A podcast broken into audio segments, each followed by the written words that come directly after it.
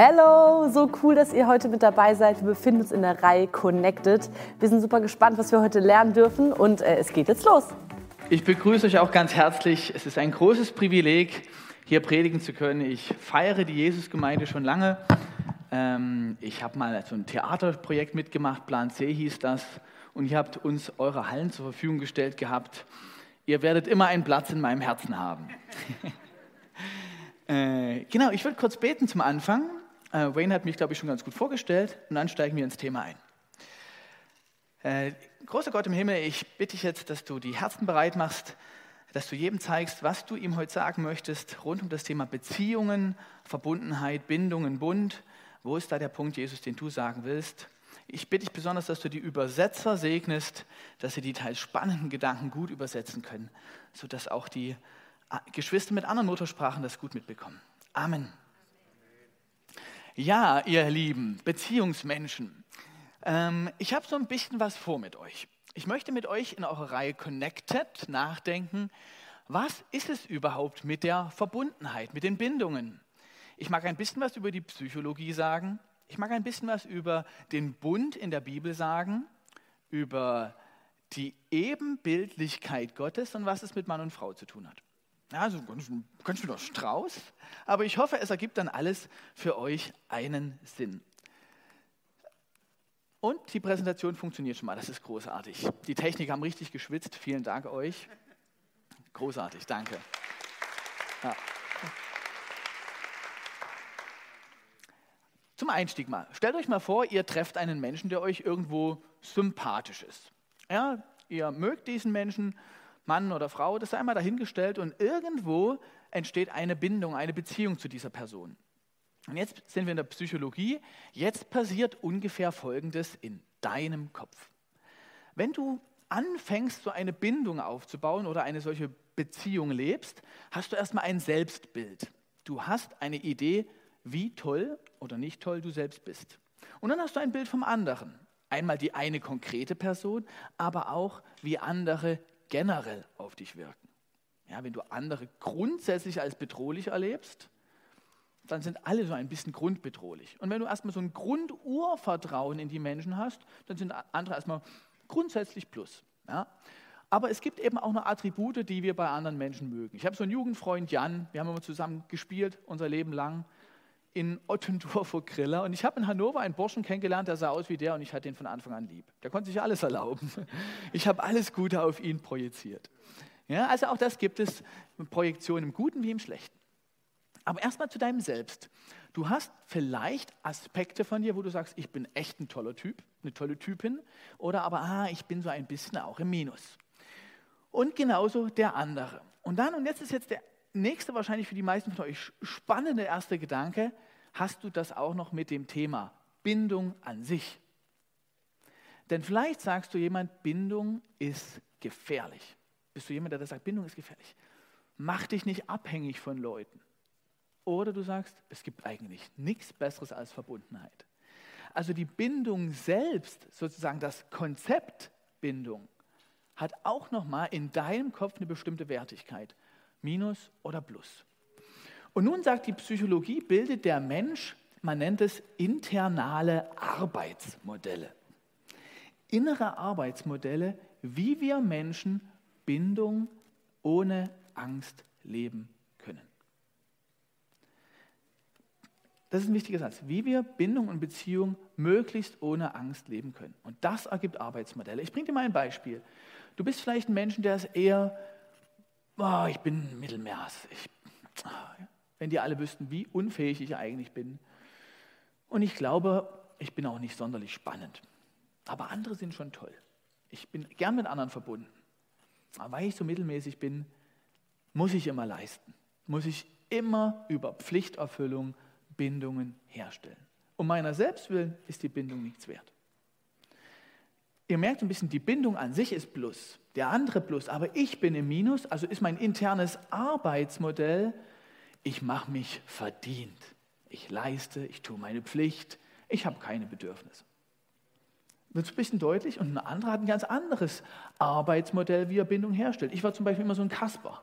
Ich habe immer versucht, über Witze, über Frohsinn Bindung herzustellen. Und ihr könnt euch vorstellen, wenn ich mal einen Konflikt ansprechen musste, da bin ich tausend Tode gestorben. Ich war total angepasst, weil das mit meinem inneren Arbeitsmodell nicht in Deckung zu bringen war. Und wie gesagt, das ist nur jetzt in diesem Falle mal im Kopf von dem Linken, okay? Nur hat der Rechte auch noch ein Arbeitsmodell und das kann gut klappen und manchmal auch schwer sein. Und das mag ich euch noch ein bisschen erklären, weil das übertragen wir auch auf andere Menschen und ich glaube, wir übertragen es auch auf Gott. Man könnte das nämlich mit den Bindungsstilen super erklären. Ich weiß nicht, wer von euch schon mal sich mit Bindungsstilen beschäftigt hat. Und als ich gesehen habe, dass ihr die Reihe Connected habt, dachte ich, oh, hier will ich Grundlagen legen in Sachen Bindung. Jetzt seid ihr in meine Hand gegeben. Es gibt wahrscheinlich fünf Bindungsstile. Es gibt sicher gebundene Menschen, das ist so circa die Hälfte der Leute. Dann gibt es eine zweite Gruppe, die kann man als gleichgültig vermeidend bezeichnen. Das ist der neueste Bindungsstil, der später erforscht worden ist. Das sind Menschen, die einen hohen Selbstwert haben, aber den anderen nicht so wichtig sind. Dann gibt es den unsicher ambivalenten Bindungsstil. Das sind Menschen, die in Bindungen eher unsicher sind, ob ähm, sie selbst wertvoll genug sind, diese Bindung zu leben. Der dritte Stil ist das ist der unsicher Vermeidende, bei denen ist die Bindung selbst irgendwo bedrohlich. Und dann gibt es die desorganisierten Menschen oder chaotischen Bindungsstile, das sind Menschen, die haben eine Bindungsstörung.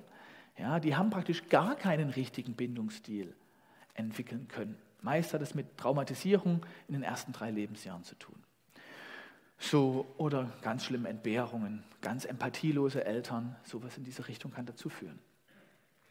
So, und nun ähm, könnte man sagen, also bei den sicher gebundenen Selbst plus, andere plus, Bindung plus. Okay? Gleichgültig vermeidend, Selbst plus, der andere, naja, geht so, solange ich ihn brauchen kann. Die unsicher vermeiden, der andere ist ein toller Typ, andere sind wertvoll, aber ich bin unsicher. Ihr seht schon bei den Zahlen, das Problem haben mehr die Frauen. Das ist bei Frauen verbreiteter. Bei den Männern ist, glaube ich, eher das unsicher vermeiden und dieses, ich bin eigentlich ein super, super toller Typ, die Welt hat Glück gehabt, dass es mich gibt. So ungefähr. Ähm, und die unsicher Vermeidenden nun, bei denen ist selbst Minus und andere sind bedrohlich und Bindung ist auch so ein bisschen bedrohlich. Und deswegen nennt man die unsicher vermeidend, die vermeiden Bindung. Okay? Die konzentrieren sich viel lieber über eine Sache. Wenn du zwei Freunde hast, die immer nur über Themen sprechen und nie über sich, und nie über ihre Beziehung, da kannst du davon ausgehen, dass sie eher einen vermeidenden Bindungsstil haben. Okay, wird so ein bisschen deutlich vielleicht. Ich gehe jetzt gar nicht auf diese ganzen Details ein, was das mit dem Commitment macht, wo das herkommt. Das will ich jetzt mal nicht. Ich will keinen Bindungsfachvortrag halten. Und ihr findet diese Präsentation alle noch online. Ja? Auf der Webseite. Da laden wir die hoch, ihr könnt die benutzen. Das schenkt euch gerne das Weiße Kreuz. Denkt drüber nach, brütet nach drüber. Da braucht man manchmal ein bisschen Zeit, um über sich nachzudenken. Ich möchte aber jetzt das übertragen, A, auf dein Erleben in Gruppen mit Leitern und mit Gott.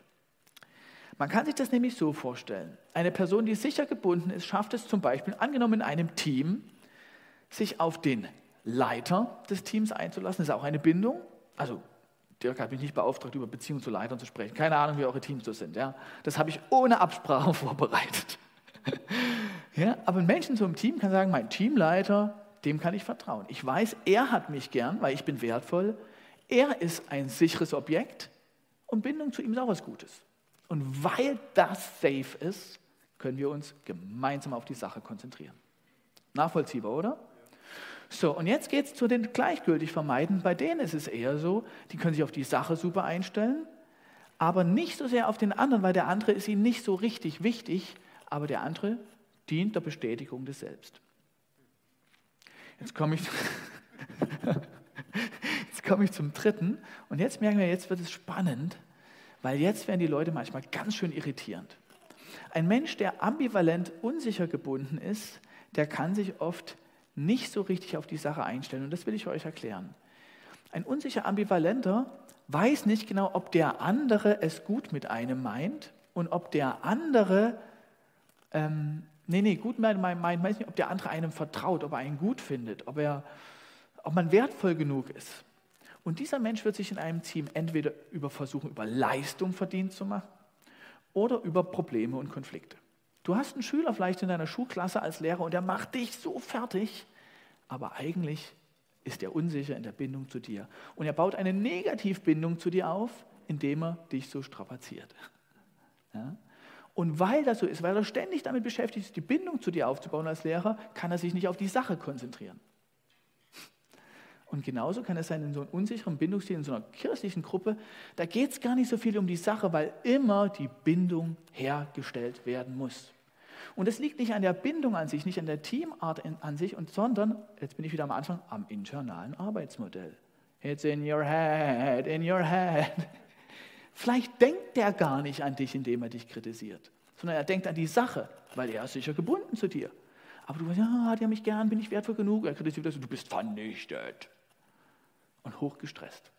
Du kannst gar nicht mehr, ah, okay, es geht wieder über die Sache. Deswegen ist es immer wieder wichtig, drumherum auch viel, viel in Wohlwollen zu interpretieren. Der Mensch sollte ungefähr 5 zu 1 Wohlwollen und Wertschätzung kommunizieren. Jetzt sind ich bei den vermeidenden Gesellen. Die vermeidenden Bindungsstile, die sind eher direkt bei der Sache, weil sie um ihrer selbst willen die Bindung nicht für wertvoll erachten mit sich. Das ist ja gar nichts Wertvolles. Warum sollte man mich mögen? Aber ich kann mich über die Sache mit Menschen verbinden. Und gerade so die Männer sind häufig so, dass sie die Abkürzung über Dinge wählen, anstatt über ihre Herz-zu-Herz-Beziehung zu sprechen. Und das sind oft die unglaublich treuen Männer und auch Frauen natürlich, aber auf die ganz, ganz besonders treuen. Und wenn du so ein Leiter eines solchen Teams bist, mache ich dir Mut, neben den Themen auch mal über das Herz des anderen zu sprechen. Wie geht es dir, während du irgendwas schraubst oder was auch immer? Irgendwelche Beamer-Probleme löst? ja. Also nur Mut dazu, Bindung immer wieder auch um der Menschen willen zu führen und nicht nur um der Sachen willen. Und jetzt komme ich zum Punkt Gott. Und wisst ihr was? Wir blöden Menschen übertragen diese unsere Begrenzung natürlich auch auf unseren himmlischen Vater. Der himmlische Vater ist ja auch ein Objekt. Aber wenn ich sage, ich bin ein Erdenwurm, ich bin so unwert, dann bin ich immer oft beschäftigt, mich entweder über meine Dienste für Gott zu definieren oder meine Nachfolge oder aber auch vielleicht über meine Negativbindung zu Gott. Ich muss immer wieder sündigen, damit ich seiner Liebe gewiss bin. Bist du wie ein Schüler in so einer Klasse, ja? Oder aber eben, indem du dich vielleicht auch immer wieder aus der Bindung mit Gott rausstibitzt, ja, und dich versuchst, ähm, über vielleicht Dienst zu definieren oder sowas in dieser Richtung. Und jetzt bin ich nochmal bei Mann und Frau und ich glaube, es fällt Frauen viel schwerer, das Heil in ihrem Herzen sicher zu haben. Die, die, die, der Gedanke, das Heil verloren zu haben, aus der Verbindung mit Gott ausgestiegen zu sein irgendwo, ist viel häufiger ein Frauenthema, weil sie das selbst oft weniger positiv sehen. Und die Männer, ich kenne kaum Männer, die Heilsgewissheitsprobleme, gibt es bestimmt, aber die meisten Männer laufen tendenziell eher durch die Gegend, ich bin eigentlich ein ganz guter Typ und Gott hat so ein bisschen auch Glück gehabt, dass ich ihm nachfolge. Und die meisten Frauen sehen all ihre Probleme und ihre Runzeln im Geiste und denken, oh Herr, hab Gnade mit mir. Ja. Vielleicht hat es mehr mit unserem Arbeitsmodell zu tun als mit dem Herrn oder mit der Realität. Jetzt lassen wir die Bindungsbereiche mal außen vor. Leg das mal ab und dann, wenn wir die Anbetungszeit nach dem Gottesdienst haben, also nach der Predigt haben, dann kannst du vielleicht nochmal darüber mit deinem Gott sprechen und ihm ganz neu auch sagen, ey, in meiner Person trete ich vor dich, weil ich weiß, du schaust mit Güte und mit Liebe auf mich als Person. Jetzt mag ich zum zweiten Punkt der Predigt kommen und das ist die Arten von Beziehungen. Es gibt nämlich zwei, im Großen und Ganzen zwei Arten von Beziehungen. Es gibt Rollenbeziehungen und es gibt Beziehungen zwischen ganzen Personen. Die Beziehung zu deinem Schuster ist eine Rollenconnection. Du willst mit dem nicht über deine Hauterkrankung sprechen ja, oder über dein Geld oder deine Sexualität oder was auch immer. Du willst, dass er deine Schuhe macht. Und dann gibt es noch Beziehungen zwischen ganzen Personen und dort sind in der Tendenz Themen erstmal inklusive, außer sie werden praktisch rausdefiniert. Und ich würde sagen, das ist so skaliert. Es gibt so eher lose Verbindungen, da redet man nicht über eine bestimmte Rolle, aber trotzdem gibt es Konventionen, was man nicht erlebt. Und dann geht es bis immer tiefere Freundschaften, Geschwisterbeziehungen, Eltern-Kind-Beziehungen und die Gattenbeziehungen immer mehr in Richtung ganze Person. Und wenn du mit deinem Ehepartner nicht über deine Hauterkrankung sprechen könntest, würde sich wahrscheinlich dein Ehepartner wundern. Oder nicht übers Geld oder nicht über die Sexualität.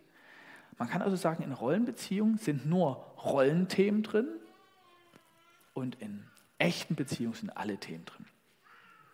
Spannend wäre zu sehen, der Pastor ist so ein Zwischending. Hat irgendwie Pastorenrolle, aber er ist auch ganzer Mensch. Ja, das macht, glaube ich, den Pastorenberuf manchmal ganz schwer. So, und jetzt aber nochmal Bünde. Ich mag jetzt mit euch an der untersten Ebene anfangen. Was sind eigentlich Bünde? Weil Bünde beschreiben in der Bibel die besondere Qualität der Ehebeziehung, die besondere Qualität der Gott-Mensch-Beziehung und die besondere Qualität von Freundschaftsbeziehungen. Und da will ich so ein bisschen reinschauen. Ich beginne jetzt mal mit der Ehe. In Maleachi 2, 13 folgende schreibt der Prophet oder sagt der Prophet, die Juden wundern sich. Warum werden unsere Opfer nicht anerkannt? Und der Prophet sagt, weiter tut ihr auch das, ihr bedeckt den Altar des Herrn mit Tränen und Weinen und Seufzen, weil er das Opfer nicht mehr ansehen, noch es mit Wohlgefallen von euren Händen empfangen mag. Ihr aber sprecht, warum das? Und der Prophet antwortet, weil der Herr Zeuge war zwischen dir und der Frau deiner Jugend, der du untreu geworden bist, obwohl sie doch deine Gefährten und die Frau ist, mit der du einen Bund geschlossen hast. Und dieser Bund, das ist eine ganz besondere Art der Beziehung. Und wir Deutschen neigen dazu, diese Beziehung nicht denken zu können. Weil die Art des Bundes, des, dieses Denkens, ist eher eine Art orientalische Beziehung zu führen. Ich habe syrische Freunde und die würden sofort für mich sterben. Glaube ich zumindest bei dem einen. ja? Und er ist sozusagen ein ganz tiefer Freund von mir. Er hat wie gewählt, ich schließe mit dir einen Bund. Und das ist für uns Deutsche ungewöhnlich und ich möchte euch das erklären. Wie kommt es zu so einem Bund im Orientalischen? Jüdischen vielleicht auch. Dirk, darf ich dich kurz als Beispiel nehmen? Okay, über, überleg mal. Ist okay. Dirk ist jetzt mal angenommen, es geht jetzt um keinen Ehebund, Dirk, ich kann dich trösten. Dirk ist ein großer König und ich bin ein großer König und ich finde, er hat super Länder. Dann düse ich mit meinem Streitwagen dahin und versuche ihn platt zu machen, habe aber mich leider verzockt. Dann werde ich in Ketten, du hast einfach zu gute Steinschleuderer oder was weiß ich, dann werde ich in Ketten vor deinen Altar gebracht oder deinen Thron oder was auch immer. Und dann werde ich wahrscheinlich mein Leben verwirkt haben. Und dann passiert Folgendes manchmal, dann bietet der Starke dem Schwachen einen Bund an und sagt, der Dirk mir, ich biete dir einen Bund an. Und dann habe ich zwei, exakt zwei Möglichkeiten. A, okay, oder nö. Ja. Und damit, das Interessante ist, gibt er sich auch in meine Hand. Weil im Bund sagt er, ich garantiere dein Leben zu verstohlen und das deiner Nachkommen. Und damit regeln wir aber ab jetzt gehört auch dein Leben mir. Wenn Dirk angegriffen wird von, was weiß ich, Dwaynes Steinschleuderern, dann kommen meine Streitwagen und machen dich fertig. Weil we are in this together. Ja? Und das ist der Bund. Der Bund fragt nicht danach, Dirk fragt nicht, hey du, letzte Woche hast du mir zehn Zedern versprochen, wo bleiben die? Sondern Dirk und ich, wir wissen, wir sind in eins in diesen Dingen. Finden wir an manchen Stellen auch in der Bibel. Und wir Deutschen aber, wir sind eher griechisch geprägt, eher im Vertragsdenken. Deswegen habe ich hier so eine Unterscheidung gemacht. Der Vertrag ist zweiseitig, der Bund ist jeweils einseitig. Man willigt in den Bund aus beiden Seiten ein.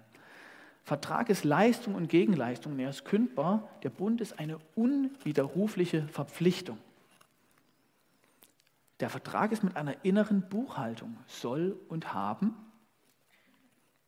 Und der Bund erfüllt sich im Handeln, wird nicht mehr gerechnet. Vertrag regelt eine Sache, Rollenbeziehung, und der Bund umfasst die ganze Person, das ganze Leben, auch die Nachkommen. Genau. Und das hilft vielleicht so ein bisschen nochmal A für dich zu überlegen, was für eine Art Beziehung führst du mit deinem Gott.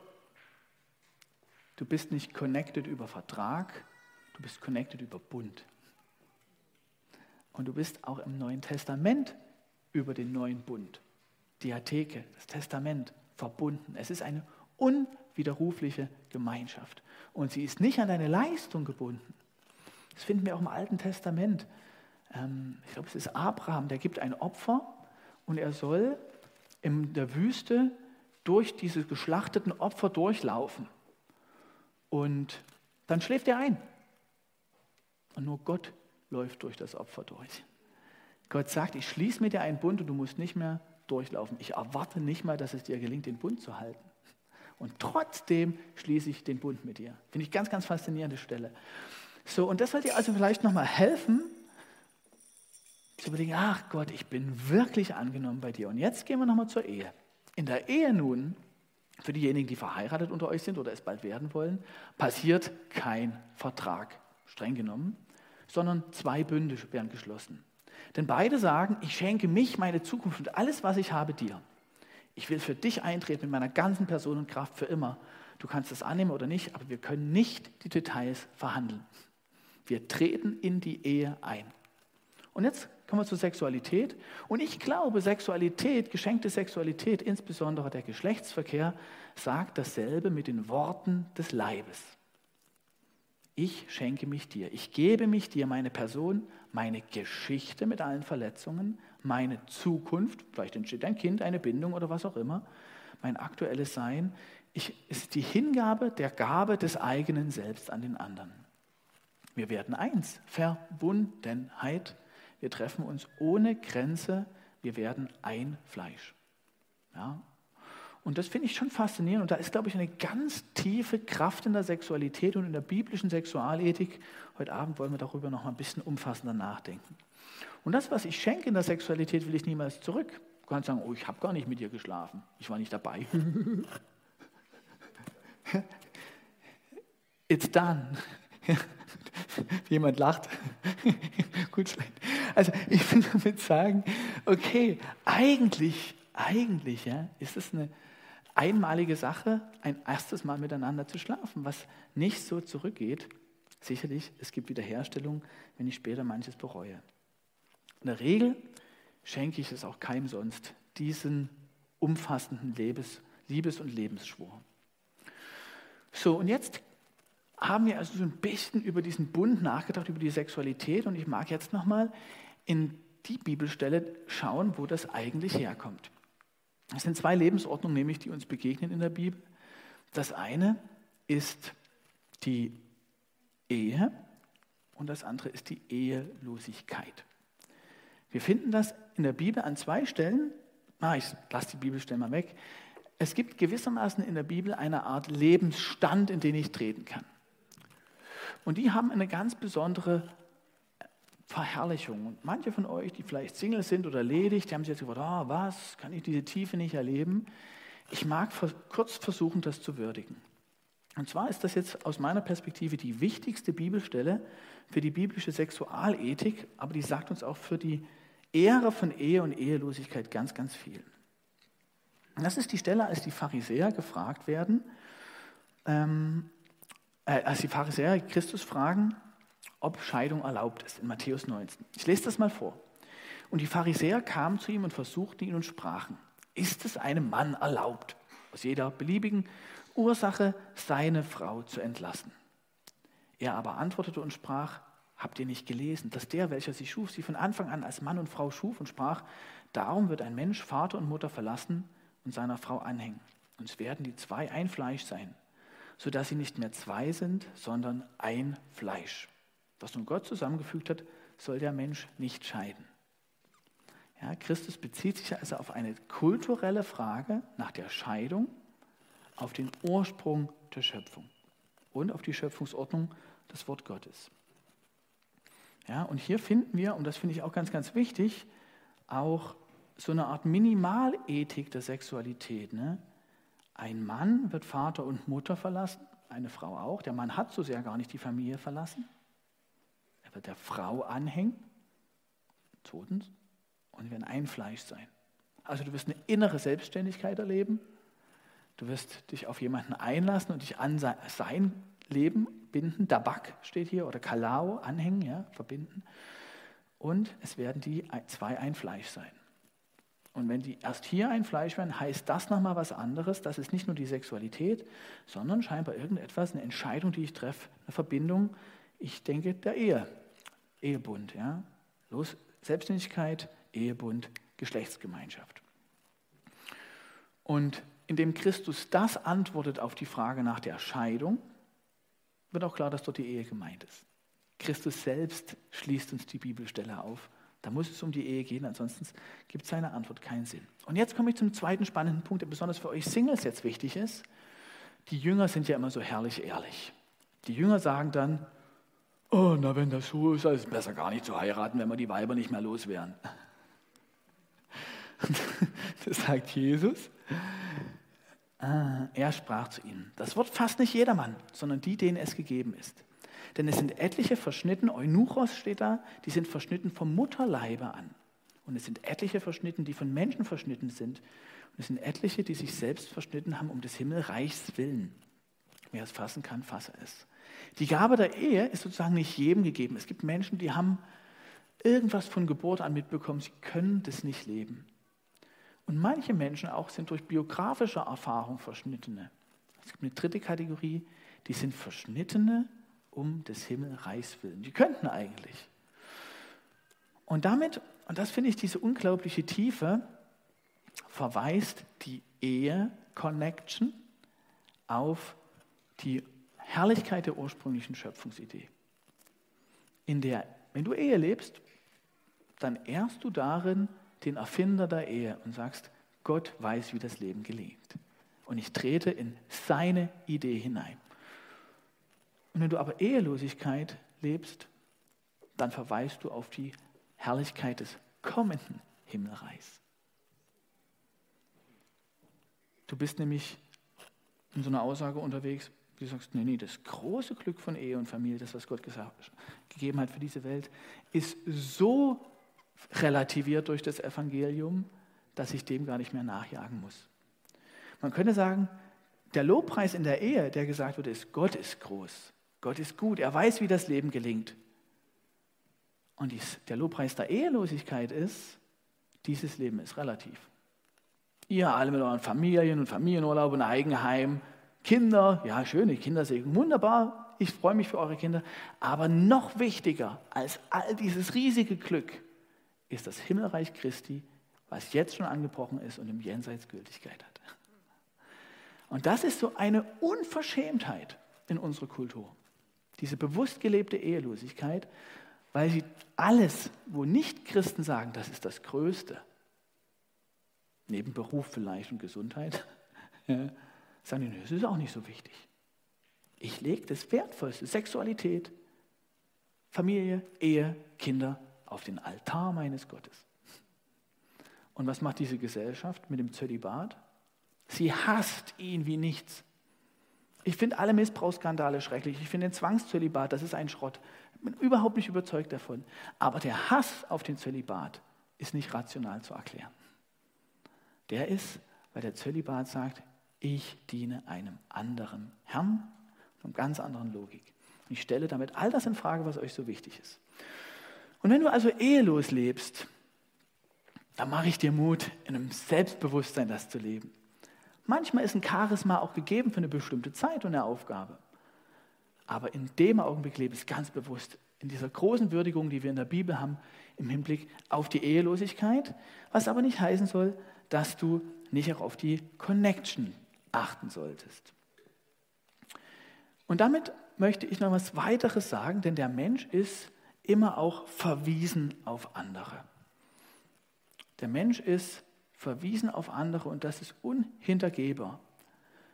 Der Mensch ist ähm, nicht gut, dass er allein sei. Ja, dass der Mensch, äh, auch wenn er ehelos lebt, Menschen braucht, mit dem er etwas wie Bünde schließt. Mit Alleinsein meine ich nicht, dass ich hin und wieder mal irgendwo zum Essen eingeladen bin. Das ist auch viel wert, wenn sich Familien öffnen. Mit nicht Alleinsein meine ich, dass ein Mensch um mich weiß. Dass Menschen an der Linie meines Lebens stehen und wissen, vor welchen Kämpfen ich stehe. Dass es Menschen gibt, die, wenn ich vielleicht so 20, 30 Jahre gelebt habe, sagen, was du geschafft hast, beeindruckt. Aber dieses Maß an Begeisterung für den Lebensweg ist nur mit einer bestimmten Nähe zu haben. Und deswegen mache ich euch Mut, auch wenn ihr Singles seid, dass ihr nicht geschlechtliche Bünde trotzdem lebt. Bewusst Freundschaften gestaltet. Es gibt ja so ein Geheimnis in dieser Stelle, wo es heißt, dass Gott sagt, lasst uns Menschen machen. Ein Bild, das uns gleich sei. Und er schuf den Menschen nach seinem Bild und er schuf sie als Mann und Frau. Lasst das mal kurz auf euch wirken. Das ist eigentlich total, fast, fast ein Gedicht, fast lyrisch. Lasst uns, Plural, Menschen machen, ein Bild, das uns gleich sei. Und er schuf den Menschen nach seinem Bild Singular und er schuf sie, Plural, als Mann und Frau. Und der Johannes Paul II., der hat ähm, die Theologie des Leibes entfaltet und hat über diesen Zusammenhang nachgedacht. Und ich finde es einen total spannenden Gedanken. Er sagt, dass das, was in der Dreieinigkeit ist, findet einen Ausdruck in der Ebenbildlichkeit des Menschen. Das Uns-Bild Gottes bildet sich ab in der Beziehung von Mann und Frau. Krasser Gedanke, oder? Und dann sagt Johannes Paul II., der, der, der, der, der Herr, also Gott, gibt dem Sohn die Fülle, gibt alles. Und Christus ordnet sich ganz unter den Willen des Vaters. Und sie sind beide in einer Haltung, ich will dich ehren, ich will dir geben. Und geben sich hin und aus dem erwächst der Geist, der uns gegeben ist. Aus dem erwächst die Kirche und all das. Ja. Und jetzt, wenn ich Johannes Paul II. richtig verstehe, ist das in der Geschlechtergemeinschaft ein Abbild. Der Mann gibt sich der Frau und sagt, hey, ich bin für dich da in dieser Verbindung. Und die Frau sagt, hey, und ich bin für dich da. Ich gebe mich dir hin. Hingabe, Unterordnung, die, die Fülle und sagen, hey, und ähm, ich achte auch auf dich und will deinen Willen tun. Also diese dynamische, liebevolle, hingebende Unterordnung, die den anderen ehrt, könnte, ich sage es vielleicht mal so, könnte ein Abbild vom Wesen Gottes im Wesen unserer Ehen sein. Und ich fände es so schön, wenn wir das leben könnten. Wenn du eher auf diese Weise versuchst zu leben. Und vielleicht ist es auch kein Zufall, dass nach dem Sündenfall das, die erste Konsequenz ist, dass die Geschlechtergemeinschaft zerbricht. Ja? Dein Begehren wird nach deinem Mann sein, er aber wird dein Herr sein. Ja, also da kommt scheinbar durch den Sündenfall eigentlich in dieses schenkende, hingebende, gesunde so ein Bruch rein. Und dann in Epheserbrief ähm, ordnet euch einander unter in der Furcht Christi, lesen wir, jetzt können wir das wieder leben durch Christus. Einander Unterordnung in Liebe Unterordnung. Und ich glaube, unsere Ehen können in dieser Gesellschaft, die so viel von Geschlechterkampf geprägt ist, so viel von Besitzdenken, von Dominanz, Funktionalisierung des anderen, versuchen hier auch Salz und Licht zu sein. Und damit komme ich jetzt zum Abschluss. Was können wir jetzt machen? Was können wir lernen von all dem? Und ich habe fünf Gedanken für euch mitgebracht, was das praktisch heißen kann. Erste Antwort, mache dir nochmal ganz neu bewusst, auf welche Herrlichkeit du verweist, mit deiner Art Liebe und Sexualität und Verbindungen zu leben. Wenn du in einer Ehe bist, verweist du auf die vergangene Herrlichkeit und Gottes Größe und seine Versorgung. In der Ehelosigkeit verweist du auf die kommende Herrlichkeit. Sei eine glückliche Nonne, ein glücklicher Mönch.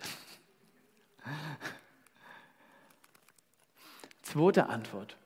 Steigt aus dem Vertragsdenken aus, wenn ihr verheiratet seid. Das ist eine Sünde meines Lebens, die war echt groß, dass ich in meiner Ehe immer wieder aufgerechnet habe, wie viel macht meine Frau und wie viel mache ich. Und sobald der Gedanke hier ist, ist das der Anfang vom Tod. Weil in der Rechnung kommt der andere immer nur schlecht raus. Oder du dienst nicht mehr aus Hingabe und Freude, sondern um dein Häkchen zu setzen unter deine Pflicht. Ich hab, da musst du komplett umkehren. Ja, habe das aufgegeben und ich lebe viel glücklicher. viel freier, ich genieße das viel mehr, ich sehe viel mehr die schönen Dinge. Also ich mache dir Mut, Vertrag hat nichts mit der Ehegemeinschaft zu tun. Klammer auf, natürlich ist der Mensch auch irgendwo dafür angewiesen, dass er auch geschützt ist, wenn einer durchdreht, Klammer zu. Deswegen bilden auch Gesellschaften Verträge ab. Drittens, unser Modus ist nicht Kampf. Der Geschlechterkampf ist ein Resultat der Sünde. Und wir sollen aber nicht den Modus des Kampfes haben in unseren Ehen, sondern den, was wir in Christus vermittelt bekommen haben. Ah, hier habe ich sogar nochmal reingemacht in die Präsentation. Ordnet euch einander unter in der Furcht Christi die Frauen den eigenen Männern als dem Herrn. Denn der Mann ist das Haupt der Frau, wie auch der Christus das Haupt der Gemeinde ist, er als der Retter des Leibes. Christus hat alles für die Gemeinde gegeben. Er hat sich ganz hingegeben für die Kirche. Ja? Hier sehe ich auch diesen Anspruch, ähnlich wie in der Dreieinigkeit. Wie aber die Gemeinde sich dem Christus unterordnet, so auch die Frauen den Männern in allem. Ihr Männer liebt eure Frauen, wie auch der Christus die Gemeinde liebt und sich selbst für sie hingegeben hat, um sie zu heiligen. Sie reinigen durch das Wasserbad im Wort. So sind auch die Männer schuldig, ihre Frauen zu lieben wie ihre eigenen Leiber. Wer seine Frau liebt, liebt sich selbst. Ich will den Gedanken nochmal kurz ganz praktisch machen lassen. Wieso dieses Wasserbad des Wortes? Das ist doch irgendwo ein bisschen seltsam mit dem Wasserbad, oder? Was hat das Wasserbad des Wortes unserer Ehen zu tun mit dem Wasserbad, wo Christus die Gemeinde gewaschen hat? Das klingt doch erstmal total irritierend. Und ich glaube, es ist so gemeint. Die Frau ist oft mit sich selbst überfordert. Sie hat eine riesige Innerlichkeit. Sie nimmt Dinge wahr, wo der Mann einfach sagt, go for it. Sie, sie bedenkt alle Beziehungen, die eine Rolle spielen können, und der Mann blendet die Hälfte der Beziehung tagtäglich aus. Und die Frau sieht auch alle ihre eigenen Schwächen immer. Aber ich habe da eine Runzel und oh, die Stelle, die darf ich keinem zeigen. Und der Mann denkt sich, wow, meine Frau sieht noch so gut aus. Und der Mann hat immer wieder die Aufgabe, dieses Durcheinander der Worte zu reinigen durch Worte der Wahrheit und Ordnung da reinzubringen in dieses emotionale Durcheinander. Nein, du wirst es schaffen. Du bist großartig. Die hat das nicht bös gemeint. Sie liebt dich doch. Weil Frauen denken tausend Dinge und der Mann reinigt immer wieder im Wasserbad und stellt sie untadelig hin. Umgekehrt wiederum natürlich brauchen wir Männer auch unbedingt diese Korrektur durch Frauen. Wenn wir alle Entscheidungen selber treffen würden, ohne all das zu bedenken, würden wir so manches gegen den Baum setzen. Ja.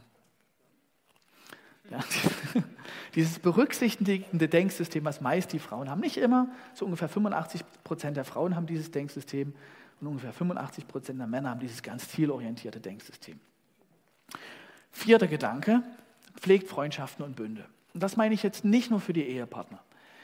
David und Jonathan haben einen Bund und es ist so ein segensreicher Bund. Mephibosheth, die Geschichte, wo David für den Sohn einsteht von Jonathan, ähm, das ist ein ganz, ganz großer Wert an sich. Und dazu habe ich nochmal ein paar Gedanken, die sind wirklich auf, auf dem Herzen ganz, ganz oben. Erstens, fördert die Freundschaften eurer Kinder. Es gibt Studien, wonach der frühe beste Kindheits-Jugendfreund die Schule für die spätere Paarbeziehung ist. Einmal die Ehebeziehung, die ich lebe, die Eltern-Kind-Beziehung, aber drittens der frühe beste Jugendfreund. Weil wir immer wieder uns versöhnen, uns vertragen. Die Beziehung zum Freund ist viel fragiler als die Beziehung zum Geschwisterchen. Weil die Säcke, die können mich nicht einfach sitzen lassen. Ich kann mich richtig fertig machen. Aber wenn ich meinen Freund fertig mache, das geht nicht gut aus. Und deswegen müssen Kinder ihre Freunde hüten wie einen Schatz. Und sie müssen sich in Selbstrücknahme üben. Sie müssen sich in Empathie üben. Sie müssen sich in Kompromissen üben. Sie müssen sich in der Idee üben, es gibt etwas, was größer ist als mein Selbst, unsere Freundschaft. Und ich mache euch Mut durch Ganztagsbetreuung, durch die wenigeren Kinder, die wir haben. Unsere Straßen sind gar nicht mehr so kinderreich durch die neuen Medien und durch die Lockdowns hatten es die Kinder so scheiße schwer, ihre Freundschaften zu pflegen. Nehmt es als eins, wo wir der Generation, die jetzt für uns richtig gelitten hat, die wir älter sind, um zurückzugeben, indem er sie freisetzt für Freundschaften, wo immer das geht. Und vielleicht in 30 Jahren sind die ein bisschen ehefähiger, weil ihr das gemacht habt. Das war ein Gedanke, der mir ganz, ganz wichtig ist. Kinder schließen schon Bünde. Zweitens, Du selbst solltest auch Bünde führen und gute Freundschaften. Ich würde sagen, du sollst mindestens fünf gute Freunde haben, die du mindestens einmal jährlich triffst. Ist meine Schätzung so. Das ist so ein Minimum. Gerne mehr. Ja, ich denke, du kannst so ein Dutzend intensive Freundschaften pflegen, aber fünf solltest du mindestens regelmäßig sehen, damit sie an deiner Lebenslinie sind und füreinander einstehen könnt. Drittens, harte Zeiten brauchen feste Bundesgenossen. Wenn es tough wird, ist es besonders wichtig, Bundesgenossen zu haben, die nicht im Vertrag denken. Ja, meine Frau und ich haben gerade eine harte Zeit, sie ist im Referendariat, zwei Kinder, Eltern weit weg und wir haben zwei, drei Familien in unserer Kirche, die achten nicht auf sich, indem sie uns unterstützen. Und obwohl die aus der Nachtschicht kommt, eine unserer Freundinnen sagt, du kannst mir an dem Tag die Kinder bringen. Niklas auf Dienstreise ist und du in die Schule musst. Die kommt aus der Nachtschicht. Die fordert nichts zurück. Sie gibt sich einfach hin für uns. Und da kann ich so sehr staunen. Und jetzt, wenn jetzt die nächsten Wintergeschichten kommen, die nächsten Lockdowns, ich mache euch Mut, schließt so ein paar Bündnisse mit ein paar Familien. Drei, vier.